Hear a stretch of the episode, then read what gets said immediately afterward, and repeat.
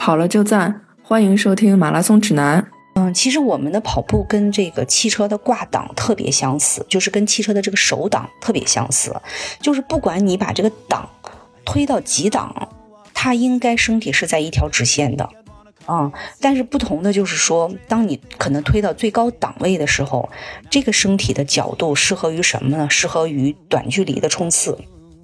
嗯，但是当我们在空档行驶，或者说我们挂在一档，档位仍然是直的，就是身体你从从你的头到你的肩到你的膝到你的踝到你的髋，整个是在一条直线，仍然是在一条直线，只不过这个档位很轻。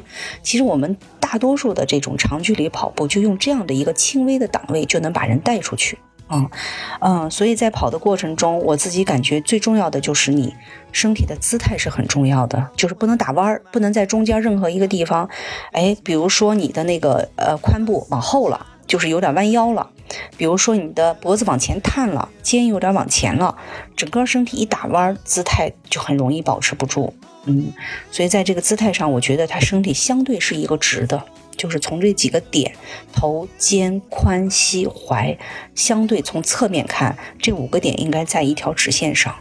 好，那么这个是一个姿态的问题，还容易比较出现的一些问题，就是说，哎，那姿态我是一个相对对直的情况下，到底哪里在发力？哦，到底哪里在发力？你说我脚不能扒地，我到底哪里在用力？实际上就是在我们这个呃。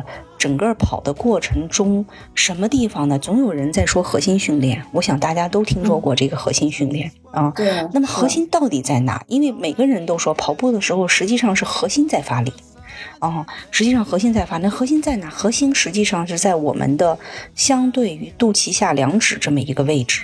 这么位一个位置是我们核心主要的一个受力点，所以其实，在你维持跑姿的整个过程中，呃，这个位置是稍稍收紧的。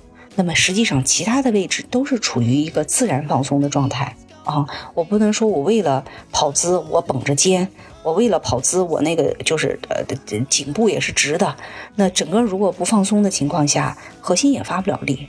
啊，所以实际上就是这个位置稍稍紧张一些，呃，然后呢，把用重力把人送出去啊。那么整体的感觉，实际上人就是在，比如说你是一个站立的状况，你双腿双脚并行站立，啊，站立的情况下，你身体微微往前一倾，从哪倾？从脚踝倾，啊，从脚踝一倾，然后全身放松的情况下，脚踝一倾往前，人就会出去。这个时候其实你并没有说。我两个腿是在一起嘛？我并没有说迈出一条腿去扒地去发力，并没有这些动作。但是你看，我就是这种微微往前一倾，从脚踝开始这种直立的身体，它就能出去了，它就能出去了。嗯，所以，所以在其实过整个过程中，就是找这么一个劲儿，找这么一个劲儿去把自己给送出去。我觉得，嗯，这种这种感受，如果是找到了的话。那么整体的在你的跑步过程中，呃，你的整体的感受应该是什么样？应该是你，呃，你要用意念去放松你身体的每一个部位。比如说，我的脚趾放松了吗？我的脚底放松了吗？我的脚踝放松了吗？我的膝盖放松吗？啊，然后呢，甚至说我的那个肩膀是不是下沉放松啊？只是在核心这个部位微微收紧，身体在相对对直的情况下就送出去了，把人就送出去。我觉得是找这么一个感觉。嗯，就前面所说的，就是说，一定是我们不要去用肌肉去发力，嗯，这个效率会比较低，效率会比较低，而且尤其是这个着地的方法，如果说你是一个前脚掌着地的选手，用前脚掌着地来跑一个马拉松的话，你经常在长距离过程中都是前脚掌着地的话，其实你的小腿会粗的，哦，因为前脚掌更多的用到的是小腿的这个肌肉力量，啊，但是我们在长距离的过程中，以前节目也说过。更多的是一个全脚掌着地啊，全脚掌着地，一个是全脚掌着地，一个是就是说只落地的腿，它的那个膝盖是微曲啊。为什么说膝盖微曲？如果你落地的腿总有一个蹬直的过程，蹬直的过程，在这个过程中膝盖的受力会很大啊。但是当你的膝盖是微曲的时候呢，这个受力腿它的力量会分散在整条腿。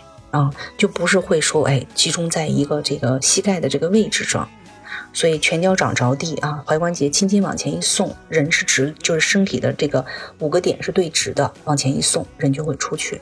我觉得一定要找这个重力推动的作用。感谢大家收听《马拉松指南》，在各大播客客户端搜索“马拉松指南”都可以收听。我们的主播呢也都有自己的微博，我的微博是。艾特段威喜欢阳光很好。我的微博是孙飞 runner，我的微博就是我的名字石春健。我们节目的微博、微信都是艾特马拉松指南播客，欢迎大家关注。